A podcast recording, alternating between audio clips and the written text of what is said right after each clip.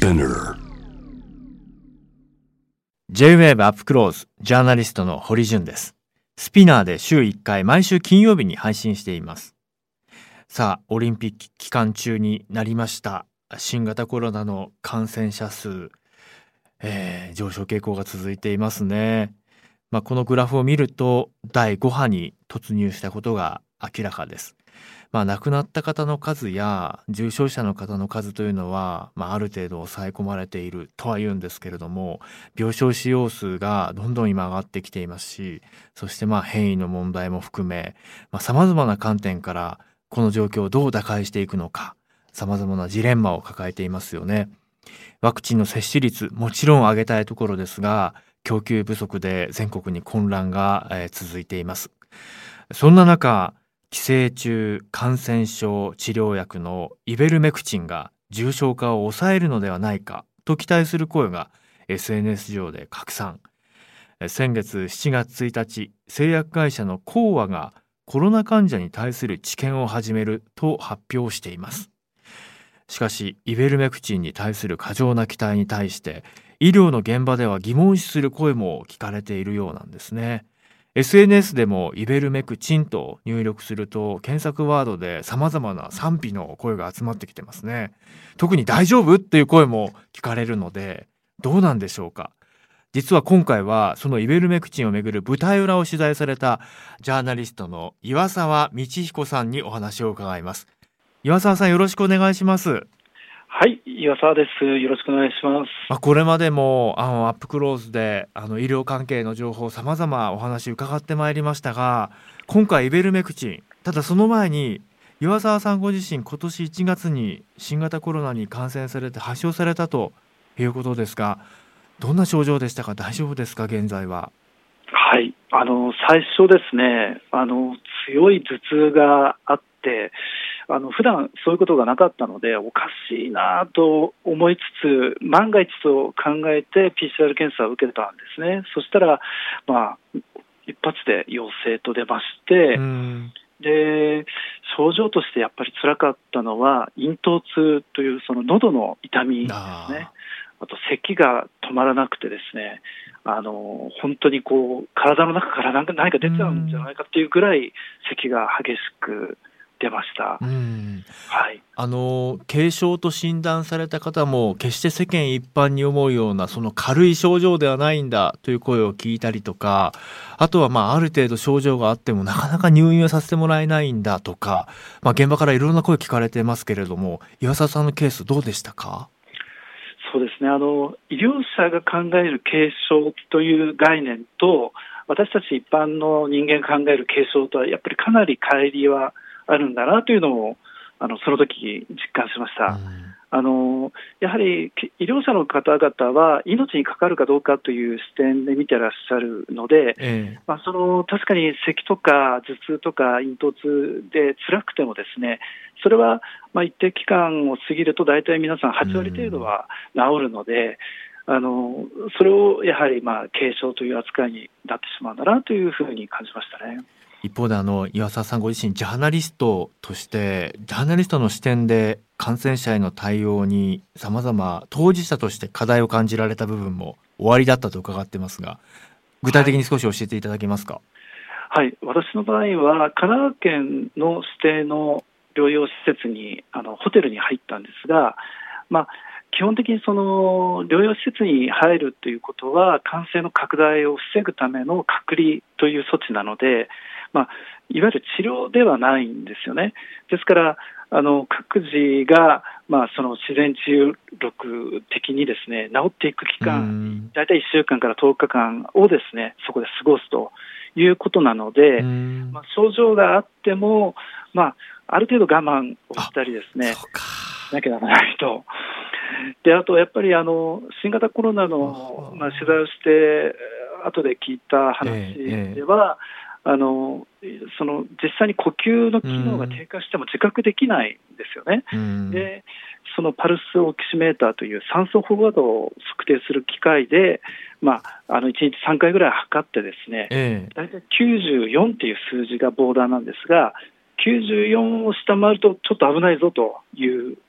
険信号なんですけれど、うん、まあ、それの前後行ったり来たりしたので、非常に不安な日々でした。そうか。今ちょうどあの撮影された写真を手元に置いているんですけどパルスオキシメーター、はい、もうデジタルのこう簡易な機器で数字が行ったり来たりしてこれをまあ手に挟むような形なんですよね、はい、でもこう精度が本当にこうどうなんだろうかというような不安があったということですか？そうですね。あの今写真のその画像では92っていう数字が出てましたけれど、まあ、これ少し時間が経つと94になったりとかあの機械のまあ性能であったり特性もあるんでしょうけれどもあの若干安定しないなという印象を受けました。で指によっても、これ、指に大体挟むんですけれど、ええ、その挟む指によっても違ったりするんですよね。そうか、ちょっとそれはね、はい、その本当だったら療養と聞くと、近くに専門家の方がいらっしゃって、何か急変した場合には、はい、すぐ来てくれてっていうのをイメージしがちですけれども、要は誰にも接しないところでそっとしといて、そっといてくださいっていうふうに言われているようなもんですもんね。そうなんですよ。あの基本的にホテルに入ってしまうと、うん、一切あの他者との接触がないんですよね、電話以外で。で中でもスタッフや看護師さんやドクターがいるという話を聞いたんですけれど、えー、あの本当に緊急事態の時以外は、まあ、全く原則接触ないという状態なんですよね。しかもあれですよね、そのナースコールのようなものがボタンがあるということよりかは、その苦しかったら電話をしてくださいということだったんですよね。電話、やっぱりこう苦しい時に、なんかこう、できればいいですけど、大丈夫なのかな？そうなんですよね。あの僕自身が咽頭痛だったこともあってですね、ちょっと声が出ない時期もあったんですよね、数日間ですけれど、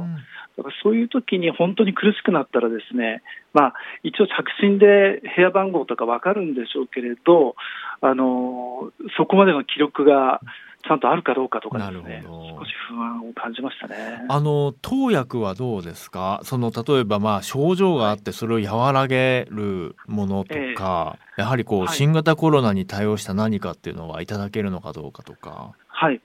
えっと、1日必ず看護師の方と電話で体調の確認を、いわゆる安否確認をするんですけれど、うん、その時にあの自分の症状は伝えて、ですねじゃあ、オンライン診療であの処方薬が出ますよということで、あのドクターとちょっと話をして、で出してはいただいたんですが、その届いた薬が、あのいわゆる解熱剤とか、葛根湯とか、咳止め、よくあの、は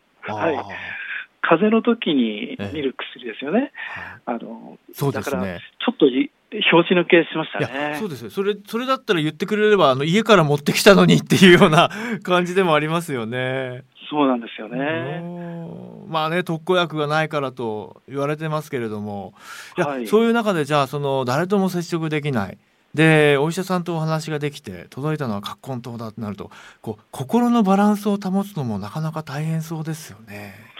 そうですね。もしかすると、えー、あの寝てる間になんか息が止まってるんじゃないかとか、そういう不安も当然あってですね、でやはりネットで何かあの特効薬とかないんだろうかと。で確かに軽症者の治療薬っていうのはあんまり効かないなと思ってですね自分なりに調べてそこで出てきたのがイベルメクチンとかアビガンなんですよね。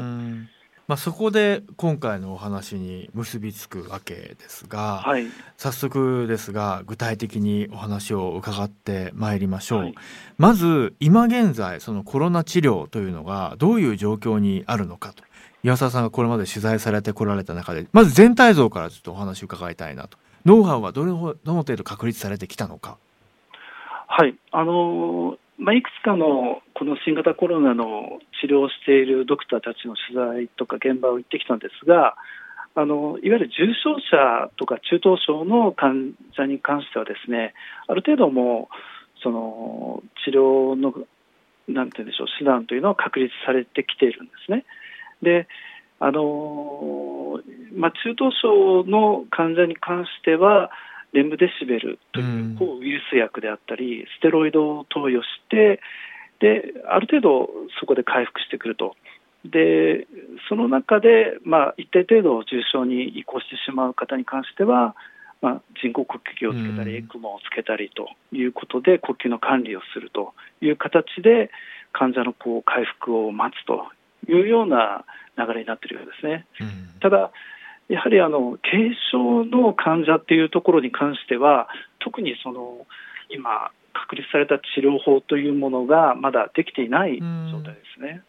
そうなんですよね確かにまあ重症化した場合にはその呼吸療法でのエクモの問題とか、まあ、これをどう確保するのかというのも言われていたりとか、まあ、初期の段階からこのレムデシビルはかなり有効なんだということで伝わってきてますけどやっぱりそれは軽症患者に使うものでもないということで。あのイギリスでもあのボリス・ジョンソンさんがその秋には軽症患者に使える錠剤やカプセルのような治療薬を開発するんだということを、まあ、力強く宣言していたりとかもしていましたけど専門家からは本当にそれはできるのかとか声も上がっていてじゃあ日本どうなんだろうかということが今今日の大きなポイントにもなってきますが、はい、その中でのキーワードとしてこのイベルメクチン軽症者への治療で使えるのではということですが本当にそうなのかということを番組冒頭から問題提起しております。まずイベルメクチンとは一体どういう薬なのか安田さん教えてください。はい。今国内ではですねストロメクトールというあの製品名で販売されてるんですがこれはあの寄生虫とか海鮮っていうあのなんてでしょう。よく寝たきりの方々なんかに起きやすい皮膚疾患とかなんですけれども、そういう方々に使う治療薬として流通してますね。で世界的には寄生虫の駆除薬としてですね、大体今まで4億人ぐらいに使われている薬と言われています。実際にこのイベルメクチンがまさにその新型コロナの特効薬として注目を集めるようなきっかけっていうのは何だったんですか、はい、これいろんな説があるんですけれどもあの日本よりもですねどちらかというと中南米などの寄生虫がまあ蔓延しているような地域で、このイベルメクチンというのが使われて馴染みがあったものですからあのそこでまず使われたようですね。新型コロナの治療薬として使えるんじゃないかということで。でそこでいろいろ使ってみた結果効きそうだということでそれが世界中に伝わり始めたということなんですね。そうですねあの例えば南米のペルーとかでリマ州というところでですね、うん、イベルメクチンを配布したところ一気にその患者数が減ったとかですねあの死亡数も減ったっていうデータが出てきたので、まあ、あの世界各地で、まあ、このイベルメクチン効くんじゃないかっていう注目は集めたというのは事実ですね。うん、あの実際に、まあ、検索をするとイベルメクチンと入れるとその後に捏造とかですねちょっとこう不穏な文言が出てきたりとかして、はい、えちょっとどうなってるんだと。で一方であの政府、まあ、国の方もこのイベルメクチンに関しては高い期待を示しているというそういう動きもあったりもう何から手をつけていいのかという思いなんですけれどもまずその有効性を示した論文その論文の存在これどう評価されていらっしゃるのかなと。岩沢さんの取材の結果いかがですか？はい。あのまあ、いくつかあるんですけれども、その一番最初にこのイベルメクチンが有効であるという論文が出たときにですね、あまりにも効きすぎていて、ちょっとおかしいんじゃないかという指摘がもう最初からあったんですね。で結局、その臨床試験のそのデータを分析する会社が実は捏造していたということが分かって撤回されたんです。うん、で最初にまずそういうミソがついてしまったというのがありですね。で実際にあのバングラデシュやエジプトやトルコ、インドなど、まあ、大体世界30カ国近くからですね、うん、えー、臨床試験がかなり出てきたんですけれども、ええ、これがちょっと一般の方が陥りやすい誤解のところでして、うんうん、その臨床試験といっても、いろいろなこう質の違いがあってですね、あの厳密にこう有効性を判断できるような臨床試験と、そうではないバイアスという言い方をしますけれど、やや研究者によって偏りがあるような研究っていうものもあるんですね。で実際にそのたくさんある臨床試験をこう調べてみると大半がちょっとその研究のデザインに問題があったりとかちょっとその医学的なエビデンスとしては、あの信用度が低いものが多かったんですね。うんなるほどその軽症患者に対してこのイベルメクチンがというのは、まあ、そもそもその軽症患者の方の把握もそうだしそこから本当にこう投薬して有効な結果が得られるかどうかっていう、まあ、そのあたりまさに信頼性の部分にも関わってきますけどもそのあたりはどうなんですか、はい、そうですよね。あの実際にあの、まあ、PCR などで新型コロナに感染が分かってですねその数日間のうち大体3日以内ぐらいにこのイベルメクチンを投与すると、まあ、服用するとですね効果が出ると言われているんですが、うん、実際にその感染が判明して3日間の間にそれができるかというとですね結構世界的にもこれ混乱していた状況もあってですね、いろいろこう、なんていうんでしょう、臨床試験そのものが難しい状況にはあったんですよね。ですので、あの実際のその出てきたデータそのものが信用性があるかというのは、新型コロナの治療を専門にやってる方々は懐疑的に見ていらっしゃいますよね。そもそも岩沢さんも、まあ、その軽症という判断になるわけですよね。ただその具体的な投薬を受けてということよりかは先ほどお話しされたような、まあ、葛根湯とか、はいまあ、いわゆるこう関連の薬ではないところでその、はい、まあ、今症状は改善されていったということですもんね。そうですねあの実際に僕もこのネットで見てですね、うん、最初はなんでこんなにいいものがあるのに使わないんだと。早く使ってくれと。うん、そうなんですよ。あの、まあ、臨床試験でもいいから、あの、ある程度リスクを承知の上で使ってもいいんじゃないかっていうぐらいに思っていたんですね。うん、それで、あの、まあ、この、えー、イベルメクチンを開発した北里大学の研究所にも行ってですね、うん、で取材をしていき、まあ、実際にその論文などをですね細かく見ていくと、ええ、あれちょっと変だなというところが出てきたということなんですね。でも北里大学はこのイベルメクチンを、まあ、その普及させるために新型コロナの治療薬として軽症患者のかなりこう積極的なあの動きを見せてるわけですよね。でも岩沢さんがこう論文などもご覧になってあれこれ本当に大丈夫っていうふうに思われる、まあ、そういう部分がジャーナリストとして終わりだったと、まあ、このギャップっていうのは何なのかっていうのがやっぱまず押さえておきたい点ですよね。そうですね。あの、まあ、論文自体のその質の問題っていうこともありますけれど、あと実際に日本のこの新型コロナのですね治療の現場で、イベルメクチンが軽症患者に投与されているケースというのは非常に少ないんですね、ほとんどないと言っていいに等しいぐらいですね。ですので、まあ、いろんな情報が飛び交ってますけれど、こういう非常事態において、ですね本当に効く薬であれば、積極的に皆さん投与するんではないかと。いうふうに思い、そこでちょっと疑問を抱いて取材を始めたということもありますね。うん実際にあの国の方は、まあ、このイベルメクチンに対してはどれぐらい本腰を入れているのかと、まあ、あの薬に関しては菅総理も、まあ、新たな治療薬をというような表現で、ね、説明をしていたりとか、まあ、その治療薬に対しての期待っていうのは高まる一方なんですがどの薬が主に重点的にこれから進んでいくのかなっていうところでいろんなこう今思惑が交錯してますよね。そのあたりはいかがですか？ね、イベルメクチンに関しても国会でたびたび取り上げられてますよね。であの適用外処方を認めるべきじゃないかっていう指摘をする議員がいて、それで厚生労働省もですねあの一応、保険適用の枠内であの使用は認めるけれども、あのただ、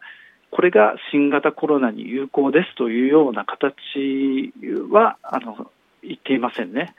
まだ、これはまだわからない、有効性はわからないというスタンスでいますね。うん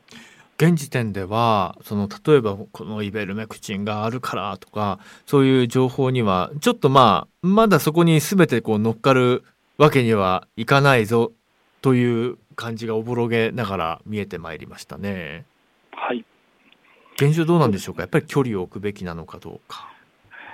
あの医薬品に関してはですねあの最初の頃にいろいろなイメージや情報がこう出てきてですねあの効くんじゃないかとかあれがすごく特効薬だぞということで実際に使ってみると違っていたケースっていうのはたくさんあるんですね、これまで。であのそれによって思わぬ副作用が出てしまったりとかあの治療のタイミングが遅れてしまったりとかあのいろいろな影響が出る可能性があるので基本的にはちゃんとした臨床試験をやって有効性を確かめるというのが今、その医学界で取られている対応なんですよね。でイベルメクチンはまだそこに至っていないとあの臨床試験をやってる最中なので結果は出ていないんですよね。にもかかわらずあの日本ではこの個人輸入をする方、まあ、もう背に腹は変えられないということで、えー、そういう思いなんでしょうが、はい、やっぱりそうしてでも入手するっていうのはこれは控えるべきかいかがですか？そうですね。あのなぜ個人輸入をしてまで服用したいのかというその理由をやっぱり突き詰めていくとですねやはりとてもイベルメイベルメクチンが効くんだとかですねイベルメクチンを予防的に服用するとコロナにかからないとかかかってもあの軽症で済むとかそういう情報が今出ているのでおそらく、まあ、それを信じて自分が飲みたいと思ってらっしゃると思うんです。ただ実際にはですねその情報が信用するに値するのかというところなんですよね。あのその情報を発信しているものをあのしっかり確認をしてですねあの実際に治療の最前線に立っている呼吸器内科であったり感染症科であったり集中治療をやっているドクターの情報発信かどうかですよね。大体あの現時点でイベルメクチン効きますと言い切るような方はあの医療者としてはちょっとどうかなと疑問符がついてしまいますね。そうですよね確かにあの医学者の皆さんからは慎重な声が比較的目立つなという印象はあるんですけれども具体的に言うとまだその例えば飲む回数いわゆるこう服用に関してのその正確なデータ服用に関しての用法用量が確立されていないとかあとあの副作用被害救済制度の対象外であるとか、まあ、そうした点も気をつけなきゃいけないですよね。そうですね。あのこれ実はいろいろな、まあ、飲み方についてあの情報が飛び交っていてですね、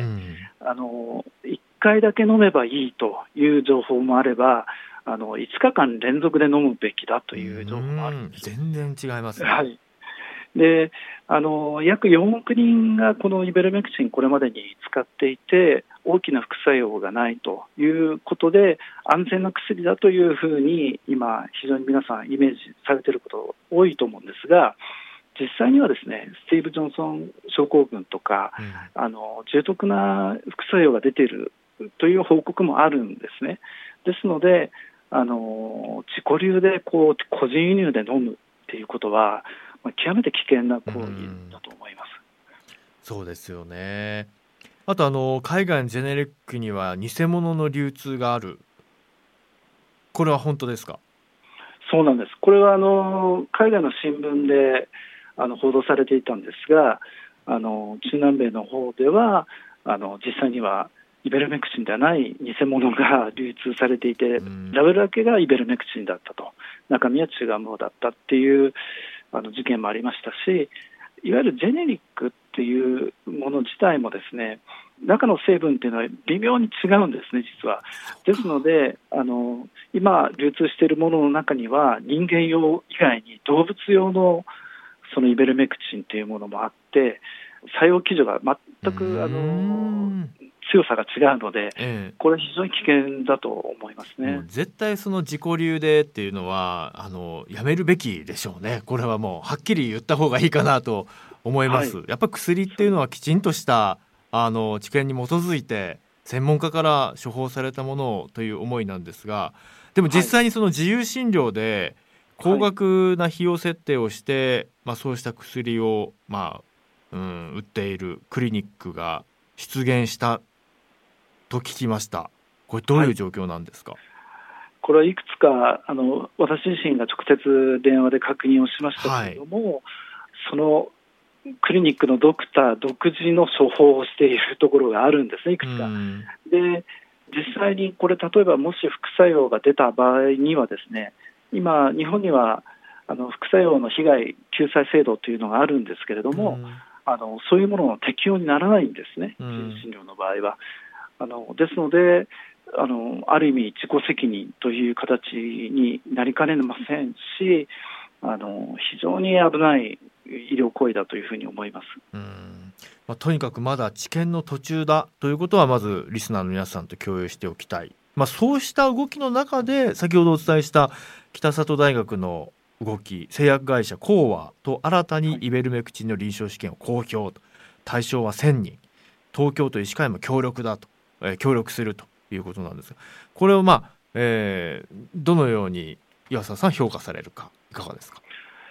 はい。あの実はこれの前にですねもう一つあの北里大学はあのイベルメクチンの臨床試験をやっているんですね。で今あのまだ進行中で結果が出ていません。で実はこれは3月末にですねあの臨床試験終了の予定だったのが、まあ、患者がまだ半分ぐらいしか集まっていないということで、延長になっています。ですので、えーと、ちょっとその結果が出る前に新たな臨床試験を走らせるというのは、若干どうなのかなという疑問も抱きましたちょっとどういう経緯なのかが気になりますよね。製薬会社と大学がまあ一緒にっていうことであればなんかかなりもう市場に投入されるのが近いのかってやっぱり思ってしまいますけれども。そうですねただ実際にその最初に始まったそのイベルメクチンの臨床試験はですねあのやはり有効性を示すという、まあ、やっぱりミッションがあるわけで、うん、それがまだ出ていないのであろうという推測もできます。で実際に、まあ、1000人を対象にした臨床試験でその結果が出るのかどうか実際に出なければ、まあ、保険診療として認められませんからあのなかなか復旧することは難しいですね。なるほどあのちょっと俯瞰してやっぱりワクチンにしてもそうだったんですが治療薬に関してもどうかな日本独自のこう開発がやはりなかなか世界の進捗状況から比べると、うん、満足できないスピード感だというのはこれ何が理由なんでしょうね？そうですよねあの日本ってなんかこう製薬に関しては世界の中でもトップレベルにあるのではないかと思ってる方多いんじゃないかと思うんですが、うん、実はかなりいわゆる先進国の中ではポジションとしては下がってしまっていてですね画期的な新薬っていうのはこの数年の間出ていませんしいわゆる新薬の開発力みたいなものはあまり競争力高くないというのが現実です。これは何がそれを引き起こしてしまったんでしょうか？やっぱり投資の問題ですか？それとも技術力が何が根底にあるのか岩佐さんの目からご覧になって。あくまで個人的なあの視点ではありますがそのこれまでいろいろな画期的な医療技術というのは日本から出ていますけれども最近出てこなくなってしまったっていうのはいわゆる基礎研究みたいなものに対してですね国がやっぱりなんていうんでしょうね、予算をつけなくなってしまったっていうのがありますよね。であとやはり基礎研究が成果をこう得るまでにはですね非常に長い時間がかかるんですけれどもあの例えば iPS 細胞のあの山中教授の研究に対してもですね研究費をつけるぞと言ってきたりとかいう事実がありますからやっぱりその早急に何か成果を求めるだけではなくて、じっくりこう研究者を育てるということを日本が怠ってきたんじゃないかなというふうに感じてます。いやそうですよね。去年の3月ですよ。あの泉首相補佐官と戦略室の大坪、えー、次長、まあ、あの2人が、えー、山中教授に対して予算の削減案を提示したという。どういう思惑でというか。まあこれ投薬あの薬の分野だけではなくてあまりにもこう国のこう科学技術に対してのこう投資や研究者に対してのこう待遇の悪さであったりとかなんかこう発展よりも後退させる方に方にこう政策が切られているような気がしてならないんですけれども今後どのようにすれば改善していくんですかね？うん何かこうすごくいい解決策があるのかというとちょっとあの悩ましいんですけれども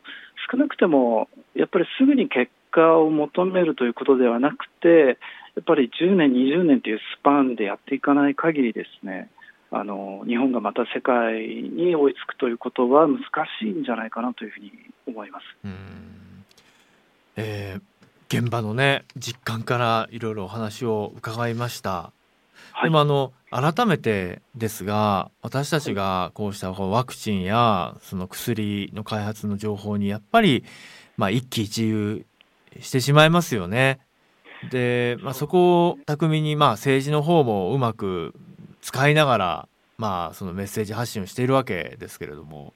ジャーナリスト岩沢さんとしてはこういう不確実な不安定な時代にこそどういう姿勢で私たち一人一人がそうした情報に向き合うべきなのか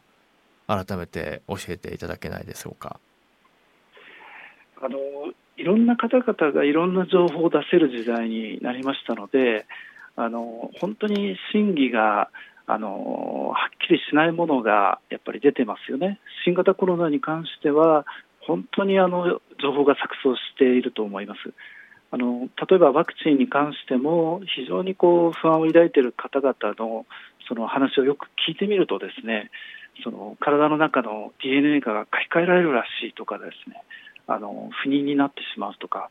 いろいろなことをおっしゃるんですがじゃあその情報の根拠は何かというと例えばツイッターであったりとかあのフェイスブックであったり個人の情報発信だったりするんですよね。で実際にそういうした情報をですね見極める力を一人一人があの持たないとですね今後、やっぱりこの新型コロナに向き合うにあたって、あの大変なことになってしまうんじゃないかなというふうに思います。うんいやあのというのを前提にした上でなんですけれどもどうしてもその薬に関しての情報ってこう製薬メーカー製薬業界のこうブラックボックスに、えー、なりがちなんじゃないかっていう思いがあったりとか特には私たちも読み解く力っていうのがあの、はい、専門的知見が足らないので独自でも判別できない、はい、あとまあ国も国でやはり先ほどのようなこう政治的なまあ思惑も含めていろんなこう動きがありますから額面通りこう受け入れて本当にいいもんだろうかっていうそうしたこう不安に駆られて疑心暗鬼に陥ってしまう、まあ、社会のありようにも、まあ、ある意味こう理解ができるんですよね。だこういう中でじゃあどうすればいいのかなということは安田さんいかがでしょうか？そうですよね。あの今の時代、非常に白か黒かこうはっきりなんて言うんでしょう正しいのか間違いなのかとあの完全に分けることが難しくなってきたんじゃないかと思うんですね。うん、例えばあの今言ったような医療情報はですね基本的に厚生労働省が発信しているものに大きな間違いはないと見ていいですし、治療法に関しては診療ガイドラインというものがあの逐次公開されてますので、それを見ると、今、一番有効な治療法というのはこういうものだというのが分かるんですが、一方であの、アベノマスクって去年ありましたよね。はいああいう馬鹿げた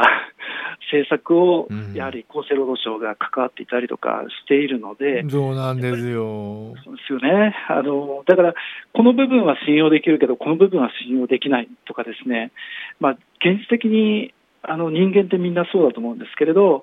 まあ100%完全なものはないので、やはりそこをやっぱり判断する力をそれぞれが持つしかないのかなというふうに感じます。うん、いやまあこれまでも岩沢さんにはね世間一般にはあたかもそうであると言われているようなものが実際には取材をしてみるとそうではなかったとかこういう課題があるんだっていうことをいろんなテーマでお話しいただいていましたが、まあ、今回のイベルメクチンに関しても岩沢さんの記事を見たいとか岩沢さんの発信をもう一回確認したいというリスターの方はどこにアクセスすればよろしいですか？はい、あのイベルメクチンに関してはあの東洋経済オンラインというサイトで記事をいくつか書いています。でここで一つ誤解をしていただきたくないのはですねイベルメクチンは効かないというわけではなくて、うん、まだこれは有効性がはっきりしないんですよということなんですね。うん、ですのであの今進んでいるその臨床試験の結果実はよく効く薬だったという結果が出る可能性もあるんです。うん、ですのでなんかこれはなんて言うんでしょうね、ある意味、保険で言ってるんじゃないかっていう批判を受けるかもしれませんけど、そうではなくて、うん、あの不確実な状況にあるんだということを、うん、ぜひ理解していただきたいなと思いますね。そうですよね。やっぱりこう自分が最終的には決めていかなくてはいけない時にさまざまなその要因をちゃんと分かった上で決めるっていうことをぜひリスナーの皆さんともシェアしたいなと思いましたので、えー、伊沢さんの今日お話を伺いました、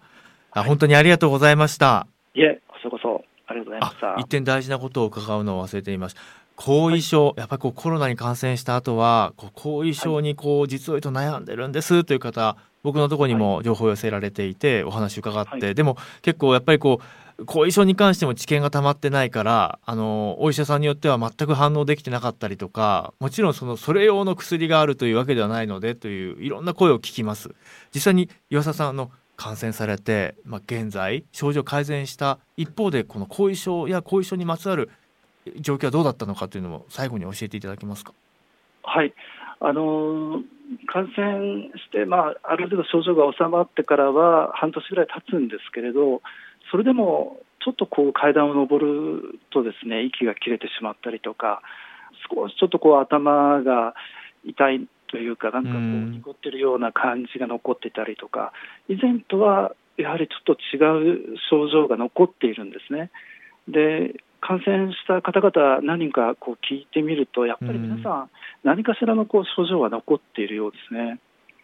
そうなんですよねですからあの今かかってない方は決してその何て言ったらいいのかな。あ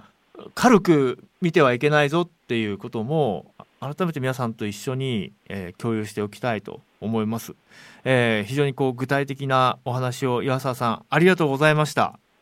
いえこちらこそありがとうございました。スピナーで毎週金曜日に配信しているアップクローズ。私堀潤。津田大輔さん。安田夏樹さん青木治さんが毎週週替わりで新しいエピソードを配信していきます。Apple Podcast、Amazon Music、Spotify、Google Podcast でもお楽しみください。次回の配信は8月13日金曜日、津田大介さんの担当です。こちらもぜひ。以上、J-Wave アップクローズでした。